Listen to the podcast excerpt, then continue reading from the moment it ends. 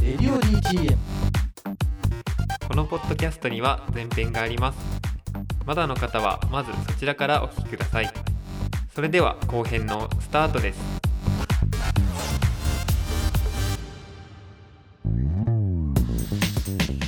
さあというわけで後半です。改めてゲストはおとぎ話から有馬くんです。よろしくお願いします、お願いします。えー、と前半でチョイスしてもらった3曲ですね、今一緒にね聞いたんですけど、リスナーのみんなも聞いてると思うんですが、え1曲ずつちょっと、まあ選曲理由含めて話していきたいんですが、まずはスティービー・ワンダー。の、まあ、略してヘブン・イズにしましょうか、ヘブン・ イズこれはなんかやっぱ聞いてて僕は確かにさっき言ったギターポップみたいな感覚っていうのは確かにあるなと思うんですけども、まあ、特に「リアライズ」ってアルバムとの関係性でいくと、ん。どういうところが深いというか、もともとはい、ソウルとかやっぱりうちの父親とかの影響もあってうん。好きだったんだけど、うん。そのバンドやり始めた時バンドだからやっぱりさビートルズとかさ、うん。そのバンドサウンドっていうのをすごい追求してやってきたんだけどおとぎ話を、でもそもそも好きな音楽にあのボーダーとか線引きないはずだったのに、はい。い、つの間にかロックにとらわれたりとか、うん。呪呪われてた部分が自分の中であると思って、新しいなんか作り出すんだったらもうそれをもう全部頭の中から取っ払ってはい。そう本当に好きだったソウルとかを今一度もっと自分の中に取り込もうと思ってうんうんそうこの1年ぐらいずっとスティービーとかうん。スライムもそうだし、はい。まあいろいろあるんだけど、うんうん。そのレアグループとかもそうだけど、それしか聞かなかったのね。そうそうそう。ね。もうやめたの。本当にうちのメンバーとか分かってると思うんだけど車の中とかでももうもう黒人の音楽だけをかけてひたすらそれを体に入れるっていうのをずっとやってて、うん。そう。それはいつ頃ぐらいなんですか？いつ頃ぐらい今年だね。今年。今年。だね眺めを作ってツアー終わってからそのある種そのもうなんだろうな。やりきっちゃってうん。バンドとして。う、ん。うん、もうなんだろう残されてるの解散かなみたいなぐらい、うんうん。自分の中で なんか終わったなっていう気持ちになっちゃって、はい。そうなった時にでもまあソングライターとしてはまだなんだろう可能性があるなと思って、うん自分のことをね、そう思った時にその1年かけてずっと今もそうだけど本当にね黒人の音楽もロックもそうだけど全部なんか本当にボーダーがなくなったの俺の中では、うん。そう。うん。うん。うん。なくなるぐらいまで聞くの結構大変だったけど、まあねうん。なかなか、まあ、しかもその自分のバンドの活動期間というか、うん。活動と聞くっていうものと、うん。っていう別に同じでもないし、ね。別化するわけでもないし、そのバランス感みたいなのってやっぱ特に音楽を作ってると難しくなっちゃう気もするというか。10年もなんだろう CD 出しが10年もかかってるし、うん。バンドはもう20年うん。ね、来年20年だそうからですよね。だからそう考えるとなんだろう一回全部また血を変えるっていうかさ、うん。それがすごい、でも逆に楽しかったんだよな。うん。そう。うん。もうだからまあ極端な話音楽をまだ作っていない頃の自分の感覚に近いというか。そうだね、ううん。んそっちに持ってきたいっていうか、うんなるほど、うん。なんかねその点が僕はリアライズに関しては長めからのこうなんていうかな緩やかな流れがうん結構感じるんですよね、うん。うん徐々にっていうこのある種立ち返っていくじゃないけど、うん。っていう感覚に結構近いかなって気はしていて、うんでちょっと2曲目もね、はい。聞きたいんですけど「プリファブスプラウト。はい。デザイアーアズ」ですあはい。まあアルバムとしては超名盤としてね、まあ、名高いスティーブ・マック・イーンですけども、うん。うんうんこの曲を選ぶっていうのはなかなか。でもこれフランク・オーシャンとかさ、最近のヒップホップとかさ、はいそう。の中に入っててもおかしくない全然おかしくないですよ。ね。ねうん。不思議すぎた。うん。てかなんかこう僕が思ったのはこのスティービー・ワンダーって、うん。いわゆるこうソウルうん。っていうところが代名詞にはあると思っていて、うん。逆にプリファブスプラウトってギターポップとかうん。ネオワコとかっていう言われ方もしてたと思うんですけども、なんだろう。ある種逆転的な選曲というか。そうだね、うん。でも全然そうじゃないんだよね。やっぱり黒人の音楽でもプリファブのパディとかは、はい。スティービーとかにすごい憧れてて、うんうんうん。でスティービーをアルバムで参加してもらったりとかもするんだけど、うんこの後、でもやっぱりその黒人ミュージックとかプリなんだプリンスとか同世代なわけなんだけど、うんうんうん。憧れてた部分もあるからなんか普通になんだろう何にもこうして黒人に近づきたいとかじゃなくて、うんうんうんリスナーの感覚で作ってたんじゃないのかなとか思った。ああそれでも今の自分と結構なんだろそううだから近い部なっていうか、うん。近いっていうかねなんだろうあこういうやり方もあったんだって思ったんだよね、はいはいはい聞いて聞いた時に、うんうんああとこんなんでいいんだっていうかさ、分うんうんうんんん。そうそうそうそう。これぐらいライトでいいのかなとか、うんうんうんうんなんかこう自分の多分欲に対して正直というかそうかな。ねところもある。それがまた80年代のラブっていうのが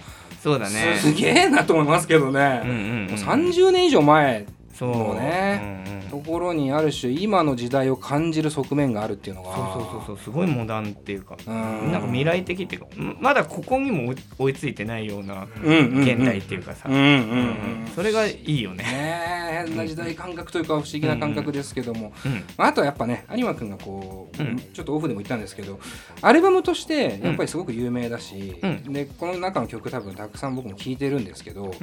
この曲なんだっていうなんかそのチョイスの仕方って結構有馬君多いというか、うん。やっぱアルバムを隅々まで聴くことっていうかもう湖まででも聞いてね俺はね。うん。うん。そこがやっぱ僕毎回あってその選曲とかまあいろんな音楽聴くけど、うんうん。そこが超新鮮なんですよねやっぱり、やっぱこの人すげえなと思うんですけど、流し聞きしてんだけどさ、うん、もうなんか掃除しながらとか、はいはいはい。なんだけどピクってなるんだよね。あれ？うん。たいな。これっていうね。そうそうそう。一回手が止まる感じというか、でなんか付箋とかあるじゃん。うんうん。そう俺本とかあんまりバーって読んだりするタイプじゃないから、はいはい。その CD とかのジャケットとかさ、うんうん。レコードのジャケットとかに付箋つけといて、うんうんうんうんうん後で引っ張り出した時にあこの曲好きだったなとかいうのはやってんだよ。意外と豆。そう意外とまあそう。恥ずかしいんだけど、へうん、それはまあだからなんだろう。それって感覚的にはやっぱ好きだから、うん。やっぱやんやんないとちょっともやっとしちゃうっていうのかもしくは勉強的な意味もあるんですか？勉強の側面もちょっとあんのかな？なんかさ、最近のその今の新曲とかも俺はすごいやっぱたくさん聞くんだけど、はい。その元ネタじゃないけどさ、うんうんうん、うん。あ多分これもしかするとこの曲聴いて作ったのかもしれないっていうのにさはい。出会えたりすると嬉しかったりすうん。うんるんだよ、うん。でその嬉しいっていうのをなんだろう人生のページにどんどんどんどん、そうそうそう刻んでいきたいっていうか、うん。自分の音楽のディクショナリーじゃないんだけど、うんうんうん辞書にどんどんつなげていって、はい。で最終的になんか大きな本になったらいいなみたいな感覚はある。ああなるほどね。はいはいはい、うんうん。まあでもそこがまた自分自身の判断基準でつけていくのがすごくいいなと思いますよね。そうそうそうそう自分が好きな曲っていうかさ、別に時代とか事実と云々とかでもなくて、あとそのヒット曲とかでもないんだよ。うん。俺そうそうそうそうそう。いっすわ、うん。毎回ねありがとう本当発見があるんだな。って嬉しい。話すと。ありがとうございます。でまあ最後ねボーティスヘッドのカウボーイズ、はい。まあ暗いは暗いですようんね、怖いよね。怖いですね。ちょっとなんかメロディーよれよれてるっていうか半音の半音ぐらいちょっと一瞬下がったりとかしなんかあの人すごいなんか歌もうまいんだよね。うまいっすね。そうそう忘れたあとなんか全然低音がない感じとかもうん。すごくて。これはちなみにアルバムとの関係性とかでいうとやっぱムードっていうところが。やっぱループミュージックなんだよね。そうんうんうんのドラムにしろ今回リアライズはドラムにしろベースにしろループミュージックではい。作ったから、うん。その俺たなんだおとぎ話流のおとぎ話流のあのヒップホップじゃないんだけど、うんうんそう。だから結構そのオーティスヘッドとか、うんうん。マッシブとか、うん。あとプライマルスクリームとかもそうだけど、はい。結構参考にした。ああ、なるほどね、うん。そうそうそう。結構だからなんだろうイギリスっていうね一つの国の音楽っていう意味でも、うん。なんかおとぎ話もちろんねそういうイメージ強いは強いですけど、うん。また違う側面のなんだろうイギリスとかが持つちょっとした冷たさとかそうだね。あのブリストルでしょ？ブリストルですね。だから、おとぎ話はそのブリストルって感じないからさ、うんそうっすようね、ん。バリバリブリットポップって感じだったんそうだけど。ですよね。でもやっぱりちょっとあの Blur とかのさ、うん30とか13とか。ああそうそうそうそう。最後のアルバム最後のアルバムもそうだけど、うん。なんかそこの辺シンクタンクとかか。そうですね。そういうイメージもあっていいかなと思って、うんうんうんうん。いやこれなんかこう出てくるなんだろう時代とかはもうバラバラで、うん。まあ土地ももちろんバラバラでもあるんだけども、なんかこう有馬くんが期待を裏切ってない感じはあるんですよねある。僕のそこありがとうございますみたいな。そこついてくるの嬉しいっすみたいな。なんかね裏切りたくはないんだよね急にジャズのアルバム元木話が作ったとしても、うん、抵抗とすはいはい、そうそうそう、うん、なんかそのスタンダードなジャズすぎすぎる、うん、なんだろうベースのループで回すのもなんだスタンダードっぽいジャズとかよりは、うんうんうん、多分フリージャズっぽい変なアルバムの方が多分みんなは聴きたいと思うから、うんうんうん、そこは裏切りたくないんだよね。はいはいはいはい。まあそのね裏切りたくないっていう感覚とでもこう、自分のある種ボーダーを取っ払った音楽をやりたいっていうところのね、バランスみたいなところは、うん、まあ、ちゃんと作品にしていく上で大事なのかなっていう感じもしますけども。うん。まあ、という感じでね「レディオ DTM」とクルーと一緒に聴きたい、えー、おすすめの曲を教えてのコーナーというわけでございました、はい、ありがとうございます。ありがとうございます。さあというわけでちょっとここからもねアルバムの話をしていきたいんですが、うん、まああのー、最初に言ったようにこの「リアライズってアルバムっていうのは、うん、まあデジタルで突如リリースですよね、このタイミングでこの内容を出すっていうことに対して、まずこう有馬君はやっぱ今だったというか、うん、まあいろんなその要因があって、はい、その出すことになったんだけど、うん、その今こういう時代も時代だから、はい、そのなんだろうロックバンドってさ、うん、もう期待されてないじゃん。世界的に言ったら。悲しいですけどね、なんか。ロックってさ、そう。なんだけど、ね、でも、ちょっとまあこういう時代だからこそこういうバンドが面白いことやるっていうのは、ありなのかなと思ってやっただけなんだよね。うんうん、なるほど。本当に何にも考えてないっていうか。そのなんだろうこのアルバムの広まっていく感覚っていうか、うん、まあ、今までとはねやり方は少し違うから、うん、そういう意味ではそのアーティストと作品っていうそのリリースの仕方もしくはこう広まり方みたいなところをなんか改めて問い直してるような感覚そうだね。みたいなものもあって。さっきも話してたけど一回なんか全部終わらしたかったっていうのはあるんだよね、うん、そうやり方も何でも、うんうん、やっぱみんなね若い子のファーストアルバムでもやっぱり音源出したらみんなが喜んでくれる、うん、でメジャーデビューしたらもう一回喜んでもらえるとかさ、あるじゃん、ありますね。なんかそうじゃなくて、なんか全然誰も想像してないことを普通普通の感覚でやってもいいのかなと思って、なんか俺の同世代はもう38歳とかになるわけだから、はい、あの音楽でさいきなりファーストアルバムここから出してドカンって売れて人生変わるっていう人も多分減ってくるからさ減ってくるっていうかもういないから、まあまあそうっすね、俺の世代だと、じゃあみんな趣味でやってるわけじゃん。うんうん。まあ極論ですけど、まあまあ、極論で言ったら、だったらこんなんでいいじゃんって。いうそうそうそうそう。まあ極論ですけどそこはなんかちょちょっと勇気を持ってほしいとは思って。うんうんうんうん。でもこれ勇気をもらった人いそうですけどねすごくね。うん勇気あると思うんだけどな。いや絶対。なんかこう結局まあでもやって実際にやってみて、うん、そのなんだろう手応えもしくは反応とかっていう意味ではどういうふうに受け受け止めてますか？めちゃくちゃ反応いいよ。うんうん、そう、うん。う。ん、めちゃくちゃ反応いいしなんかなんだろうバカにしたりとかやっかまれたりとかすることも、うんうん、今回はもうないね。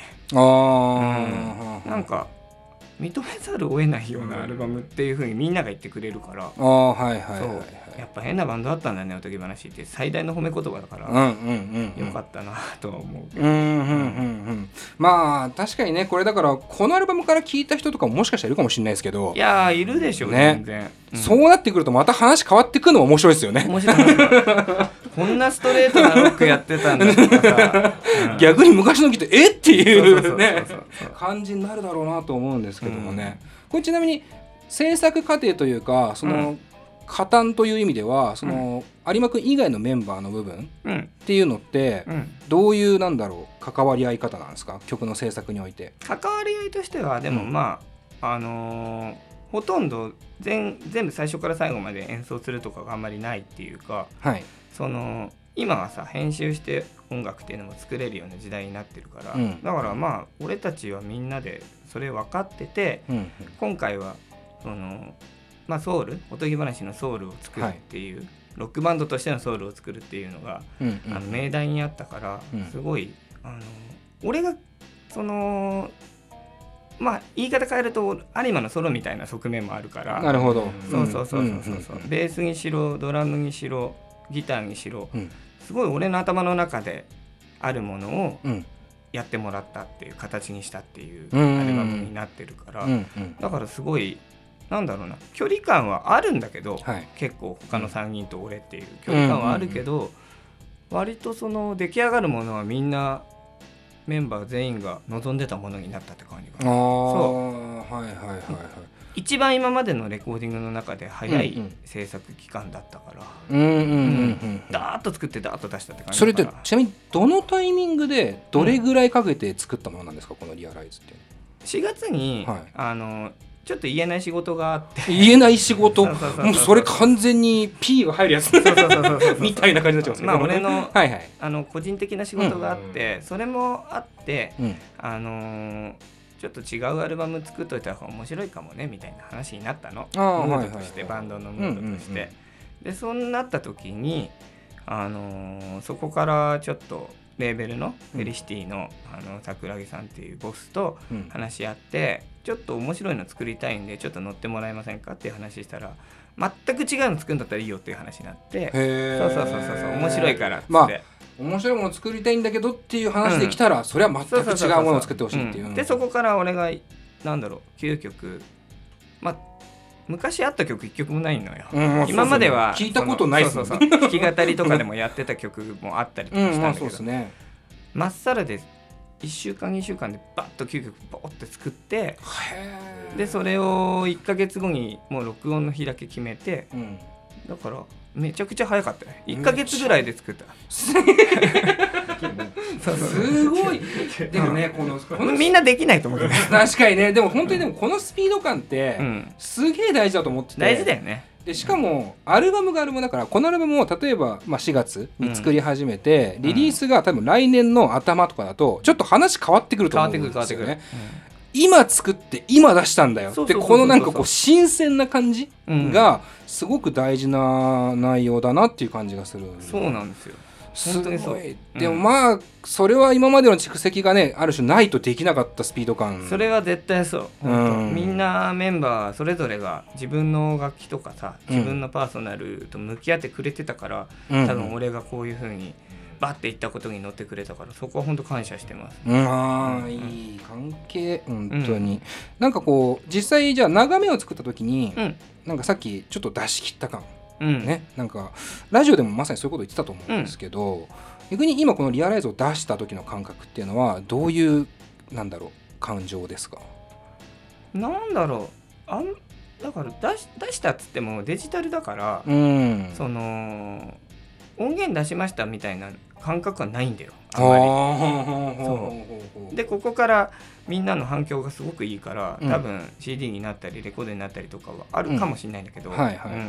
そう望んでるし俺も、うんうんうん、そう。なんだけどその1年後とかに多分実感湧くんじゃないかなっていう感じかな、うん、あなるほど。それっていうのはこの僕がねちょっと思ったのはこのアルバムをきっかけとして、うん、なんかおとぎ話第何章かもうわからないけど、うん、なんかこう次が気になっちゃうっていうか、うんうん、これ出せるんだったらみたいな気持ちになっちゃうんですよね。あるある待って待ってみたいな、うん、この先の可能性ってどうなっちゃうのみたいな、うんうん、僕らはだからそのワクワク感みたいなものが、うん、なんならこう聞き終わった後に芽生えちゃう。へえ嬉しいね。と思うんですよね、うんうん、逆に作った側は今その実感としてはそんなないそうだね。おでも俺自身は他のメンバーは分かんないけど俺自身は結構その次何をやりたいかっていうふうに自分の中から何が湧き出てくるのかが楽しみっていうのはあるから、はいはいはい、そう。でもまだ今ないかな。うんそううんうん。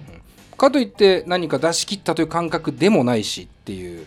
そうだね。出し切ったというかその今社長が言ってたみたいな、うん、あのー、なんだろう新しい新章に突入する感じはある。ああ、うん。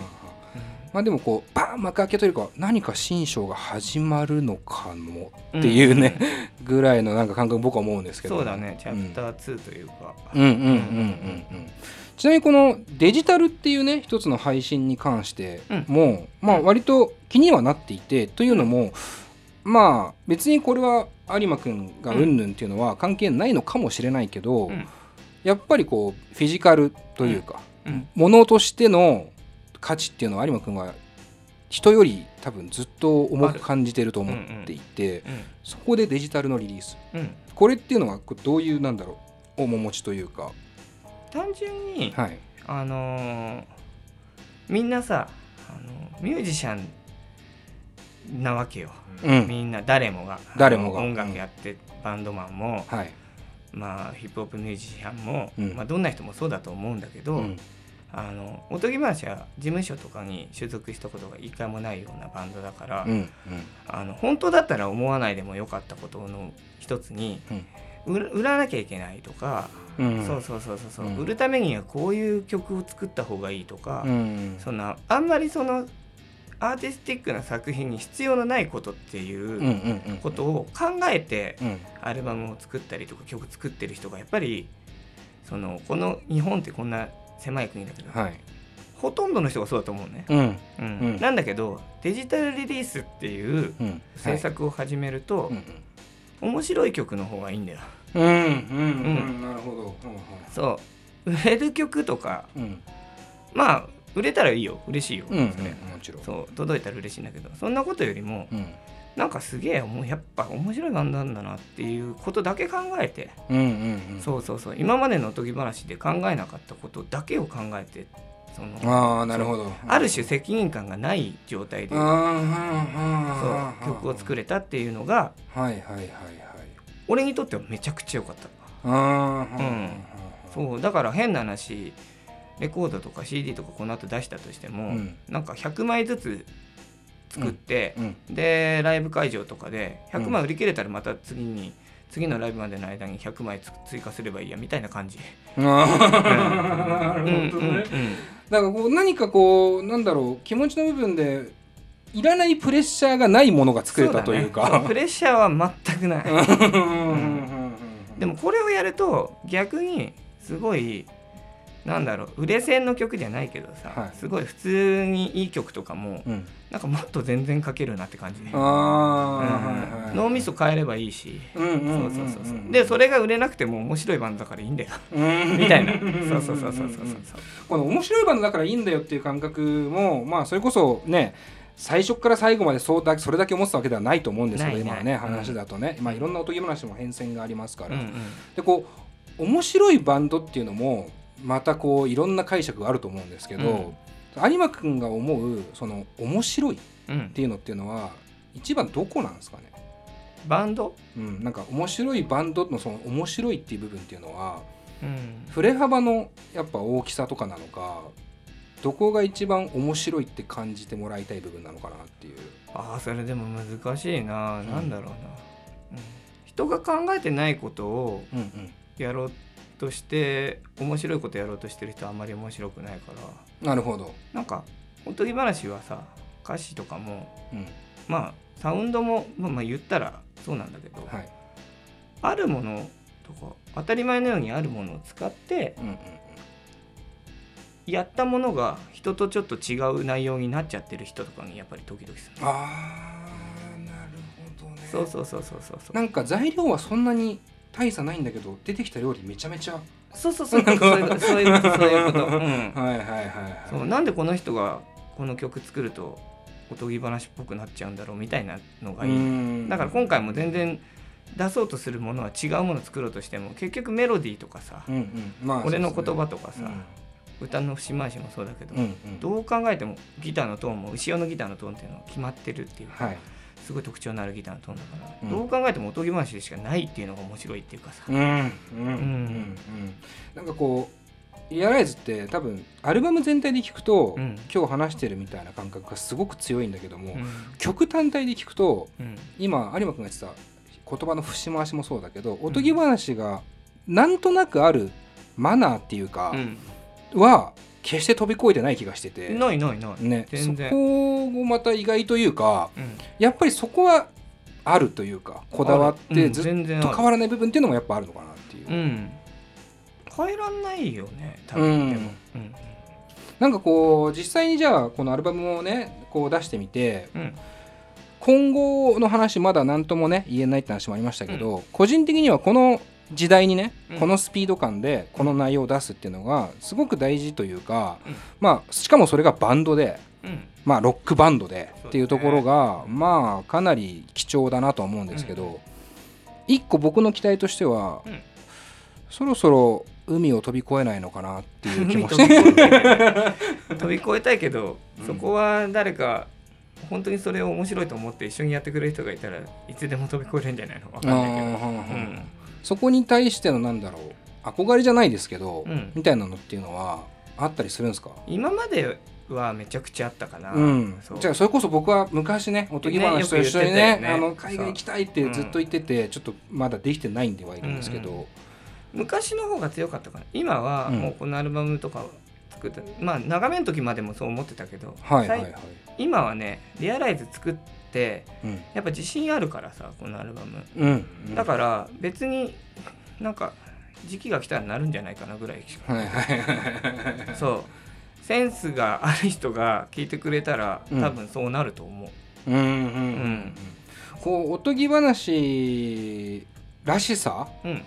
みたいなところもね、うん。まあ言うたら一つ飛び越えてるうん。ね部分もあると思うんですよ。うん。でさっきも言ってたけどまあもちろんマナーというか何かはあって、うん。そこは変わらないんだけど、うん。逆に言うと一番変わったっていうかうん。気持ちとしてもそうかもしれないですけどうん。長めの時から一番変わった部分っていうのはどこなんですかね、有馬君としては。こんだけ頑張んなきゃいいみたいなふうに思わなくなったってことかな、やっぱそこなんですね。そこはある、やっぱり。でもこう自由に音楽をじゃないけど、ところに立ち返っていく。そう。例えばみんなめっちゃいい演奏して最初から最後まであの演奏して一発撮りしなきゃいけないみたいなさ、うんうんうん。そのロックバンドなら誰もが通る道、うんうんうん。もう飛び越えちゃって、スネアだけ録音して、スネア組み替えてその音で新しいリズム作ってもいいよねみたいな感じ。ああはいはいはい。そうそうとにかく自由度が広まってるんですねそうそうそうそうそうそうそう、はあうん、風間くんのベースもあの弾ける分は風間くんでいいしうん。後ろ側ベースうまかったらそれでいいんじゃないみたいな感じ。ああで後でライブで風間が弾けばいいだけの話だから、うんうんうんうんそううん。そうそうそうそうさっきの極論趣味じゃん。極論これでいいんだっていうところがまさにそういうところというか。そういうことそういうこと。うん本当にうんうん。うんうんまあでもこれだからすごい僕ねこのバランスというか、うん。え要は有馬くんの極視的なうん。なんだろう影響もかなり強いアルバムなんだけど、うんなのに逆にこう自由度が広がるっていうね。ね。普通だったら凝り固まっちゃいそうなイメージ、だからよこれね狙ってやったら超寒いと思ったんですよそうなんだよ。僕要は。そうそうそう。それはねわかる。ねこう狙っなんだこれっていうかうん。でも狙ったか狙ってないか分かんないけどリスナーには。うん。狙ってないんですよね。そうなんですそうかなんだよね。なんで？カツカツだったからね時期も、うん。うん。ただ作りたかったっていうだけで作ってその早く出したいっていうだけのさ、このただ作りたかったでまあだからアルバムを作れるっていうね、うん。今じゃあ逆に言うとただ作りたいものを今後も作っていきたいみたいなことでもないんですか？そうなればいいなぐらいかな、あー、うんうんうん、でもそうなればいいなと、とは思っているんですね、そうだね。でもあなればいいなってかなるのかな？わかんないけどそこもねあんまりないんだよね、あー。う。ん。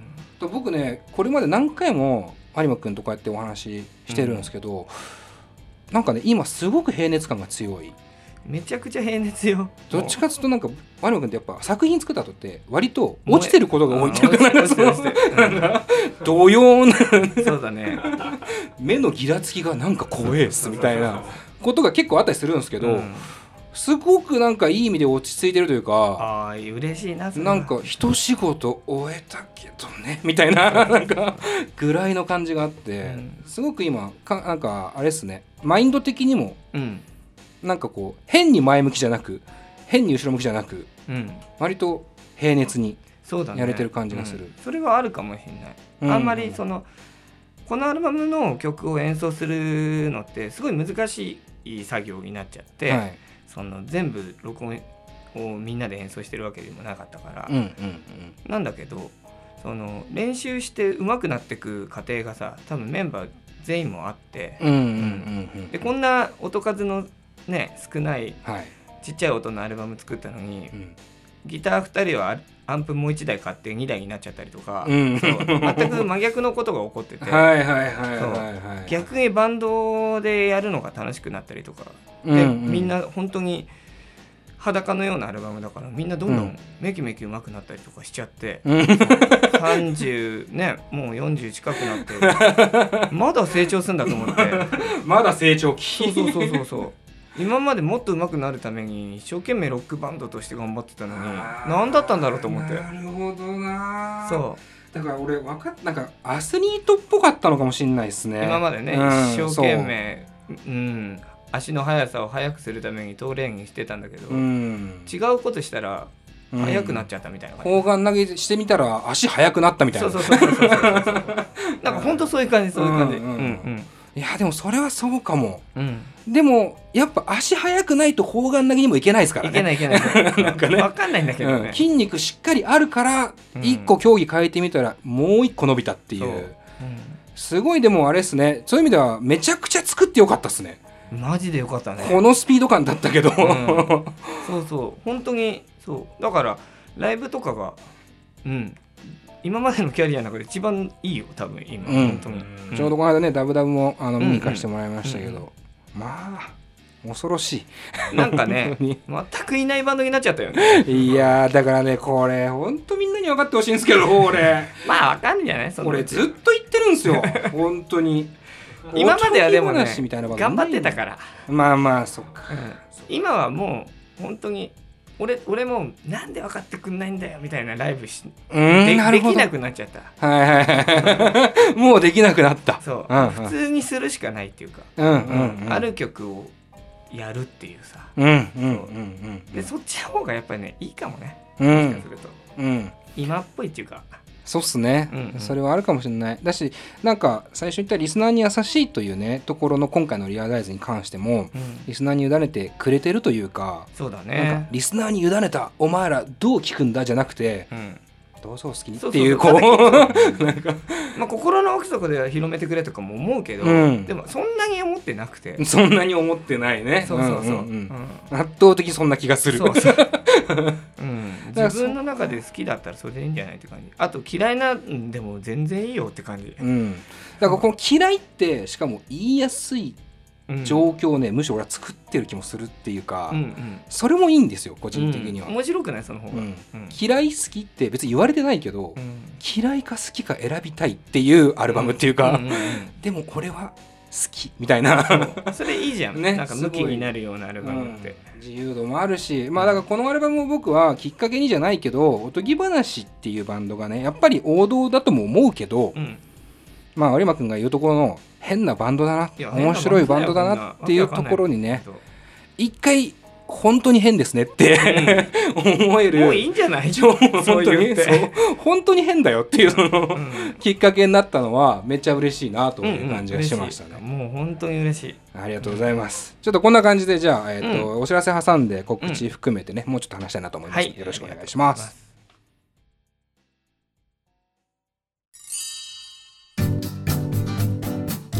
在レディオ DTM では番組で流す CM スポットの枠を販売しております。毎月3万件を超えるアクセス数がある音楽番組を使って効率的にイベントの告知や企業 PR などをしてみませんか？詳しくは番組サイト内の特設ページをご覧ください。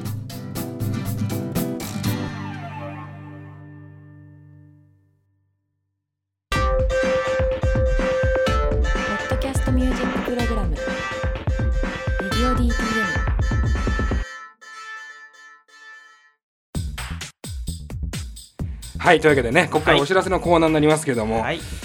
ななんだろうな、ちょっと俺テンションぶち上がってるんですけど、はいはい。理由は言えないんで、いろいろあるんだよね。いろいろあるんで、あれですけど本当にいい話を聞けました。うんうん。うん。あのもちろん収録中もオフトークもねいろいろ聞けましたが、まあとにかく今のおとぎ話。うん。まあどのきっかけでもいいですけど、ね。おとぎ話は本当に変なバンド、うん。面白いバンド、うん。そこをやっぱ何より分かってほしいっすね。そうだな。うん、うん。うん。これのアルバムがきっかけになれば一番嬉しいです。はい、うん。ぜひとも皆さんね、はい。必ず聴いてもらうようにお願いします、お願いしますで、えー告知なんですが、はい。えーまずはじゃあアルバムのことっすね、うん、はい。リアライズがとりあえず、あのーサブスク、うん。で配信されてるので、はい。あのーもしよかったら聞いてほしいなと思ってます。はい。はい、でえーっと7インチもね。はい、7インチが12月の25日に店頭販売で、はい。でそれいち早く買いたければあの24日前日のイブに、もう堺のファンダンゴで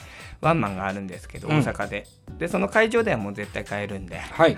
もしよかったらよろしくお願いします。はい、はい。じゃあちょうどいいのでまあうん。そのライブうん。のね、今24ファンナンバーあそうですね。りますノーファンっていう名前ではい。ワンマン3本やって今年終わるんですけど、うん。うん。12月24日が大阪堺ファンダンゴ、はい。26日が名古屋今池徳造。はい。で、えー12月30日が、うん。えー新大田東京新大田にあるフィーバーでうん。ワンマンをやって終わりになります。はい。はい。まあおとぎ話の年末といえば僕は東京なんでねフィーバーというイメージが強いですけれどもね、えまあファンダンゴももちろんですけどもそうそうそうそうそうまあ、うん。皆さん一年一年の締めにはねそうですね。に行ってほしいはないという感じお願いします。はい、でこれ、うん。全然なんかちょっと話ずれるんですけど、これ言っていいのか分かんないですけど、うん。有馬くんまさかのサブスクやってない件っていう。そう。これって別に言ってるんですか？普通に言って言ってもないし言ってないわけでもないしみたいな。なんかね別にね俺誰からも聞かれないから言ってない。有馬くんやってんのって初めて聞かれたから。いやそうなんですね。でも俺も初めて聞いてまさかやってねえわけねえだろって思ってましたけど、そうやってない。これめっちゃ意外なんですよね本当てかやってないのになんでそんな聞いてんすかマジでいやだから単純に音楽好きだから聴きまくってるだけ。すででも俺はもう本当買ってるからね。そうっすよね。とにかくレコードも CD も。あとそのみんな答えが欲しいんだよ。音楽聴くのに。そう。だからちょっとでも視聴していいのだけ買いたいと思うんだけど、うんうん。俺良くないの全然買ってるから。失敗。そっか、うん。はいはいはい今まで失敗した金額とか1000万ぐらいだと思う。あ なるほどね、してるから、うん。そう。うん。つまりいいのは本当に好きっていう風になるの。もうん。うトライとエラーを続けてるの、なるほどなるそうほど音楽との出会いとの。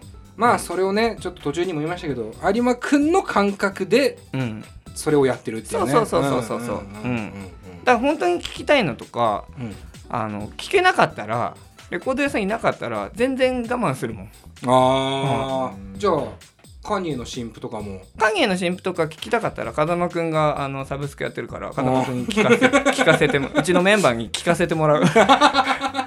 うんそうもう全然それで自分のタイミングで聞くとかじゃなくて全然いい。いやー、ん。面白いっていうか超意外でしたね、本当にね。だから影の新婦も聞いてるし、うんうん。全部聞いてる。サブスクだけのやつとか。も、はいはいはい、うん。聞いてるけど風間さんのねそうそうそう。聞かせてもらうってう。ん、いう、聞かせてもらう、うん、でもやらないの面白いですけどね。やんない、うん、まあ、ほぼ風間さんと一緒にいる説もありますけどね。そうそうほぼいる。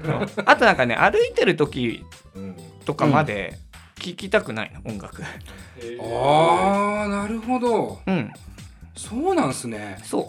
普通逆っすもんね。うん。移動中が一番聞くって多分多いと思うんですよ、ね、おいおい、うん。でもなんかそんなんじゃないんだよなあんまり。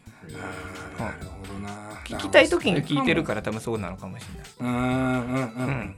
いやだからそのアルバムのね選曲っていうかあの今日もね、コーナーでチョイスしてもらいましたけども、なんかその感覚もなんか腑に落ちました、うん。うん、だから聞き流してはいるけど聞き流してる可能性もあるけど、うん。音楽を聴いてる時間だからそうそうそう。やっぱりピクってなっちゃうっていうね。そういうことそういうこと。ん。うん。そこっすね、うん。聞き方改めます。いやいやいや。いやいや今まで通りでいい今まで通りでやりますわ。人それぞれで人にはそれぞれのやりはいありがとうござい方でますすいません。でまああの大事な僕らのあれ告知になっちゃいますけども、まあ12月ね14そうです。これ一番大事です。ね、ありがとうございます。本当に、はいレディオ DTM のね、アニバーサリーイベント、新宿ロフトでございまして、はいうん。まあおとぎ話は、えー10時半オープン、11時スタートの、えーうん。深夜の部、うんねオールナイトパーティーにご出演いただきますので、はい何卒よろしくお願いしますしておりますし、はいよろしくお願いいたします。はい。というわけでね、今回は、えーおとぎ話から有馬くん来てもらいました。本当にありがとうございます。ありがとうございました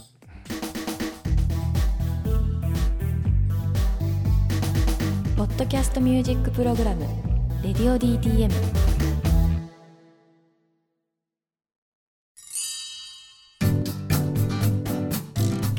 レディオ DTM」では番組で流す CM スポットの枠を販売しております。毎月3万件を超えるアクセス数がある音楽番組を使って効率的にイベントの告知や企業 PR などをしてみませんか？詳しくは番組サイト内の特設ページをご覧ください。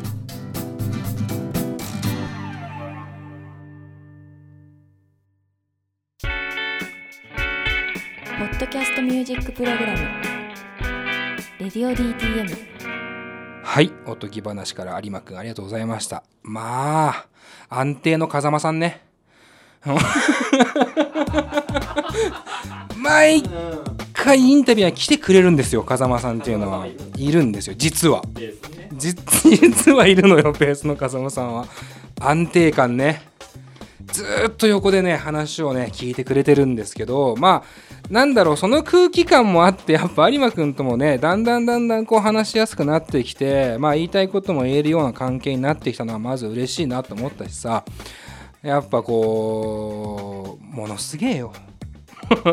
ものすげえこのアルバムって。であの僕本編中におとぎ話のちょっとマナーみたいな話をちらっとしてると思うんですけど僕ねこのアルバムを聞いてその海外ね行ってほしいなみたいなことを言ったのっていうのは結構大きな理由が、まあ、2つあってまあその同時代に生きているその人間にぶっ刺すっていうこのスピード感ねまずね。でおもろいなって思うのはおとぎ話のまあ眺めはちょっと一回除外するとしてそれまでのアルバムって多分日本人的にはすごく親しみやすくてそのいわゆる王道って言われてもいいようなロックだったなって思うんですよね。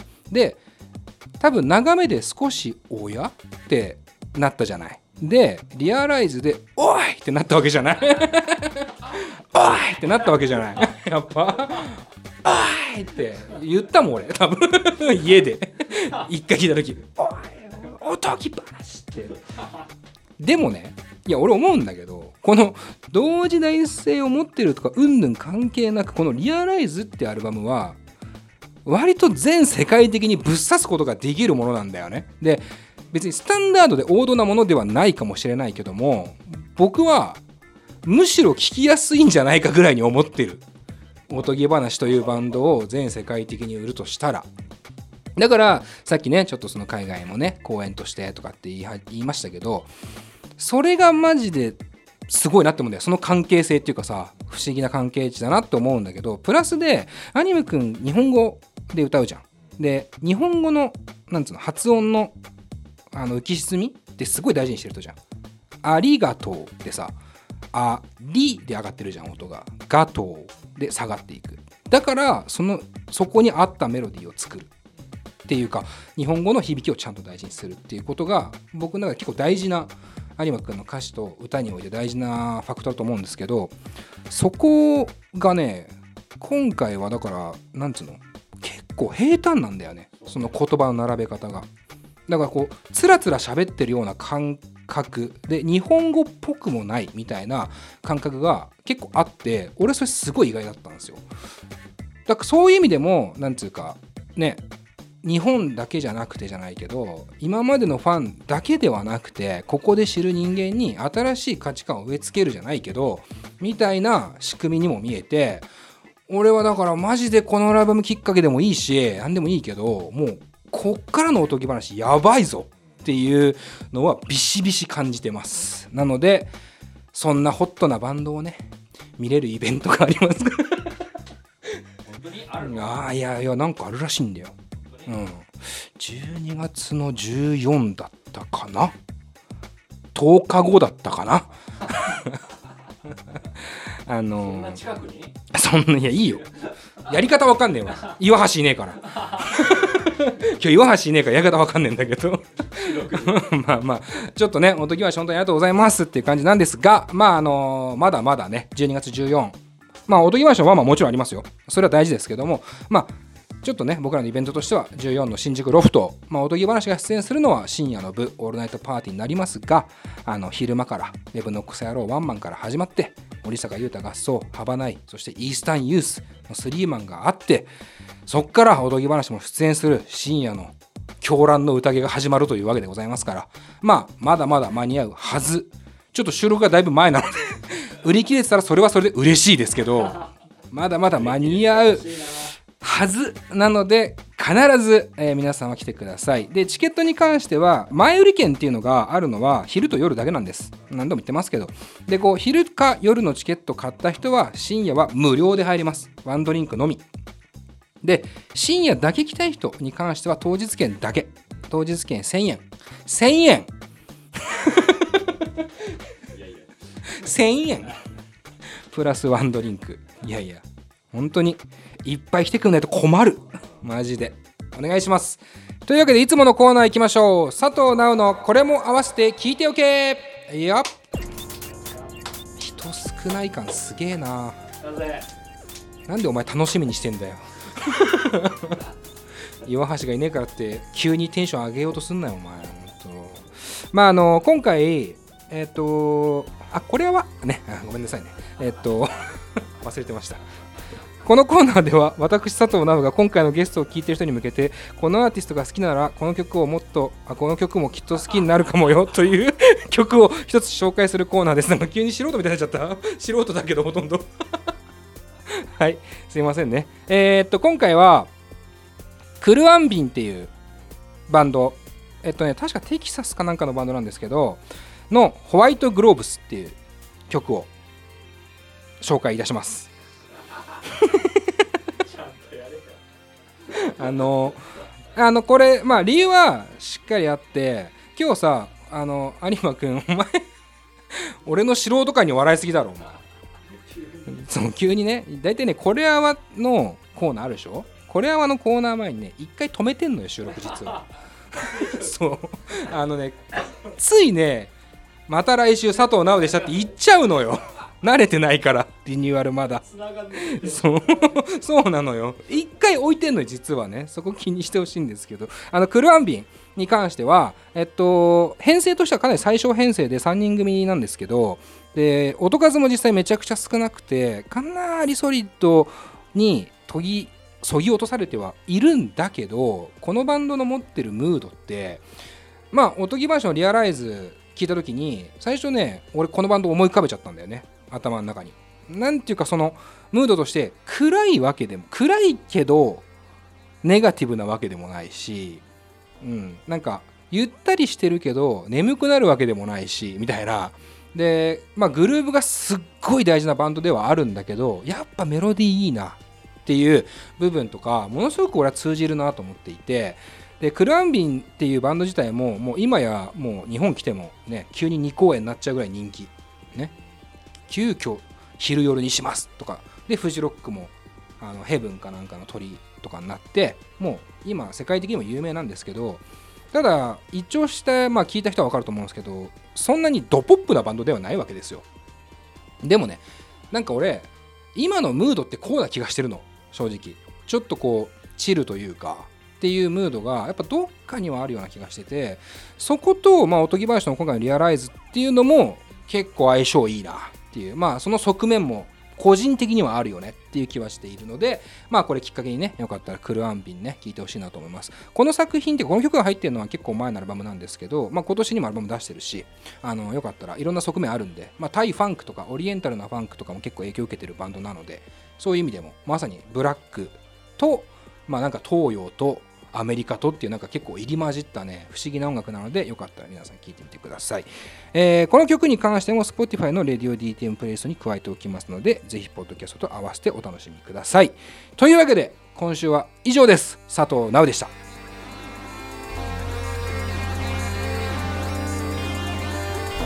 この番組はレディオ DTM の制作でお送りしました。